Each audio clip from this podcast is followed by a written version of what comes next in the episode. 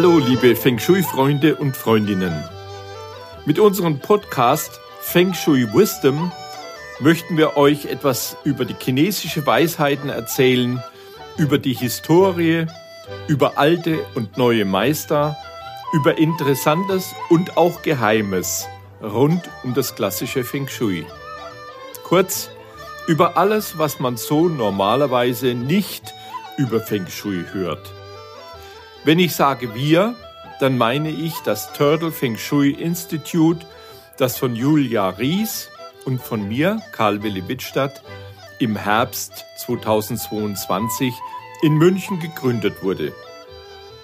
Wir haben uns zur Aufgabe gemacht, die vielen unterschiedlichen chinesischen Lehren zu ordnen und sie zusammenzubringen.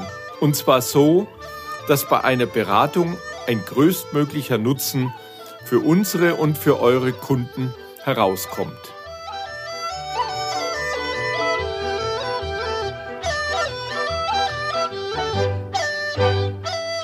Liebe Zuhörer und Zuhörerinnen, heute verlassen wir kurz die Welt des Feng Shui und der DCM und beschäftigen uns mit der Reinkarnation, also mit Religionen und zwar mit dem Buddhismus.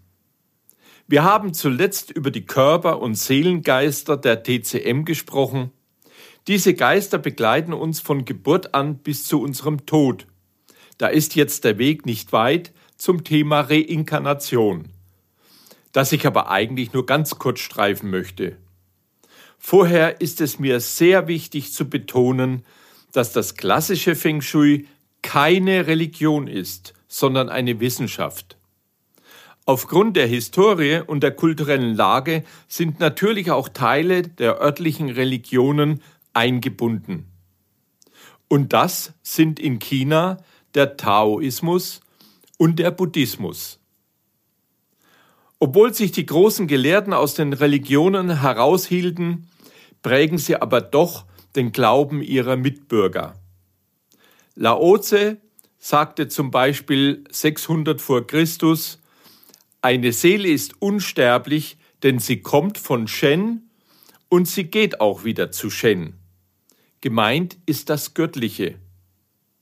Und Konfuzius, ein ganz schlauer, der antwortete 500 vor Christus auf die Frage, was wohl nach dem Tod geschehen wird. Wenn wir noch nicht einmal wissen, was das Leben ist, wie können wir da etwas vom Tod wissen?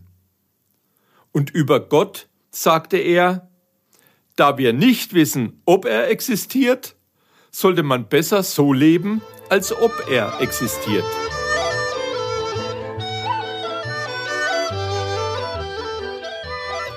Die Weisheiten des Konfuzius folgten viele Chinesen in den sogenannten Konfuzianismus, obwohl dies auch keine Religion war, sondern mehr eine Lebensregel. Ein alter Sprichwort, das auch heute noch Gültigkeit hat, beschreibt das Verhältnis der drei wesentlichen chinesischen Lehren bzw. Religionen. Ein Chinese ist Konfuzianer, wenn es ihm gut geht.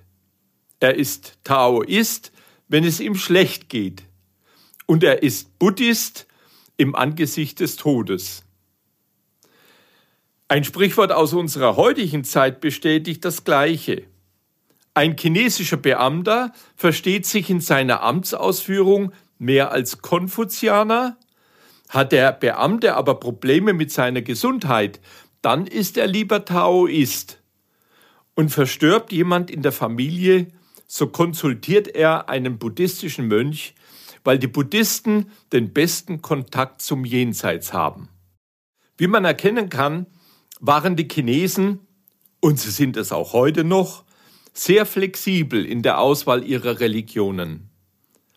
Am Ende eines Lebens ist aber der Gedanke an ein Weiterleben nach dem Tod schon immer bevorzugt.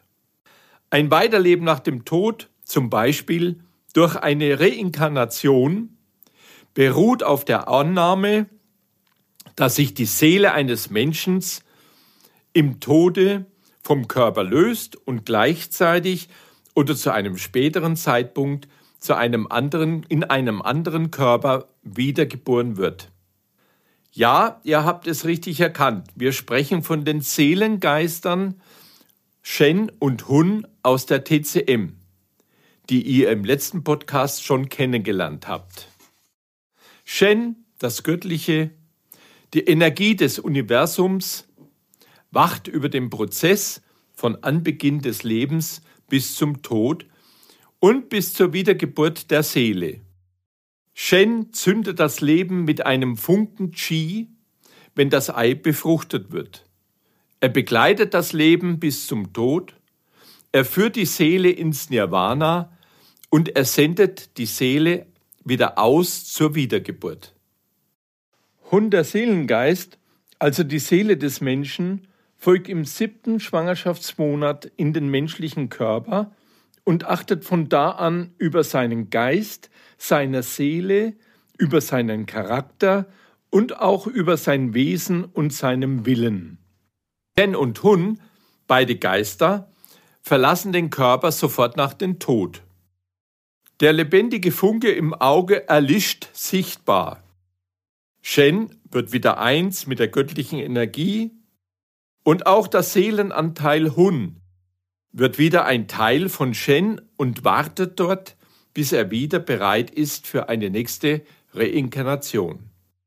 Reinkarnation bezeichnet eine Vielfalt von Lehren, die in den verschiedenen Ausprägungen Bestandteile von Religionen sind, hauptsächlich im Hinduismus und im Buddhismus. Aber auch im Christentum, immerhin sind das 2,2 Milliarden Anhänger, kommt die Bedeutung einer Wiedergeburt dem Gedanken einer Reinkarnation sehr nahe. Allerdings ist dort eine Wiedergeburt mit dem jüngsten Tag verbunden, auf den die Christen, wie übrigens auch die Muslime, das sind ca. 1,75 Milliarden Anhänger, warten müssen. Die zahlenmäßig bedeutendste Glaubensrichtung, in denen die Reinkarnation eine zentrale Rolle spielt, sind der Hinduismus mit ca. 1,25 Milliarden Anhängern und der Buddhismus mit ca. 750 Millionen Anhängern. Religionsübergreifend glauben also ca. 75 Prozent an eine Wiedergeburt, also von 8 Milliarden Menschen immerhin fast 6 Milliarden Menschen. Die reinste Form der Reinkarnation beschreibt der Buddhismus. Er ist etwa um 500 vor Christus entstanden und schließt an die Wiedergeburts- oder Karma-Lehre von uralten Schriften an. Der Buddhismus lehnt jedoch die Existenz einer ewigen Seele ab. Hier wird die Reinkarnation, die Wiedergeburt oder Seelenwechsel verstanden als bedingtes Entstehen, in dem die Taten eines Menschen und das sich aus ihnen ergebende Karma in einer neuen Geburt bedingen, ohne dass etwas von der einen Person in die andere übergeht. Karma, das Wirken oder die Tat, bezeichnet ein spirituellen Konzept, nach dem jede Handlung, egal ob körperlich oder geistig, unweigerlich auch eine Folge hat. Diese Folge muss nicht unbedingt im gegenwärtigen Leben wirksam werden, sondern kann sich möglicherweise auch erst in einem zukünftigen Leben manifestieren. Karma bestimmt eine dem Wesen innen wohnende Fähigkeit zu gezielten, absichtsvollen Handeln, aber eben auch das Prinzip von Ursache und Wirkung.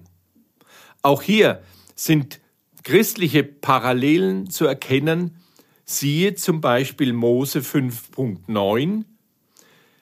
Ich bin der Herr, der die Missetat der Väter heimsucht über Kinder und Kindeskinder bis ins dritte und vierte Glied. Oder Hesekiel 18.20. Ein Sohn soll nicht die Schuld des Vaters tragen und ein Vater nicht die Schuld seines Sohnes. Gerechtigkeit kommt nur dem Gerechten zugute und Schuld lastet nur auf dem Schuldigen. Auf individueller Ebene bedeutet Karma Tat, Handeln, Wirken und dessen Folgen in diesem oder im folgenden Leben. Jede positive und negative Erfahrung ist durch eine frühere positive oder negative Tat als körperlicher, sprachlicher und gedanklicher Ausdruck bedingt und führt ihrerseits wieder zu positiven oder negativen Auswirkungen. Das Karma verändert sich also. Diese Auswirkungen sind nicht zufällig, sie unterliegen aber auch keinem höheren oder auch göttlichen Diktat, wie etwa Fügung, Schicksal oder Vergeltung. Dem Buddhismus nach kann die Wiedergeburt in Menschen oder in Tierform geschehen, aber auch zum Beispiel bei schlechteren Karma als gequälter Insasse eines furchtbaren Gefängnisses oder bei guten Karma in einer herrlichen Himmelswelt. Auch hier ist wieder eine Ähnlichkeit von Hölle und Paradies, wie es im christlichen Glauben versprochen wird. Die Ursache bzw. Notwendigkeit einer Wiedergeburt liegt nach buddhistischer Auffassung in den drei unheilsamen Wurzeln des Karmas, nämlich Gier, Hass und Unwissendheit, was unweigerlich zu leidhaften Erfahrungen führt. Um diesem Leid zu entgehen, strebt der Buddhist über den sogenannten achtfachen Pfad nach Erleuchtung, wodurch er die Unwissenheit und in der Folge eben auch die Gier und den Hass überwindet, bis er den Zustand des Nirvana erlangt und dann endlich auch in ihm aufgehen darf. Der Ort Nirvana wurde in vielen Kulturen beschrieben. Bei den Wikingern war es Valhalla, das Reich Odins, in das man nach dem Tod aufgenommen wurde. Die Griechen sehnten sich in den Olymp, in dem ihre Götter wohnten. Die Germanen zogen nach dem Tod nach Asgard, um neben Thor am Tisch zu sitzen. Und die Indianer Nordamerikas sahen sich in Frieden wieder in den ewigen Yachtgründen Manitus. Nun, meine lieben Feng Shui-Freunde und Freundinnen, in Sagen und Geschichten liegt immer etwas Wahrheit. Und wenn wir es auch heute noch nicht verstehen, so hoffen wir doch auf Erleuchtung, entweder in diesem Leben oder auf der anderen Seite. In etwa zwei Wochen möchte ich wieder zum Turtle Feng Shui zurückkommen. Unser Podcast heißt ja Feng Shui Wisdom und es geht dann um das System der Trigramme, diesen Begriff müsst ihr als Feng Shui-Fortgeschrittene eigentlich schon kennen. Ich bezweifle jedoch, dass ihr schon etwas über die Herkunft dieses eigentlich sehr modernen Zeichensystems gehört habt.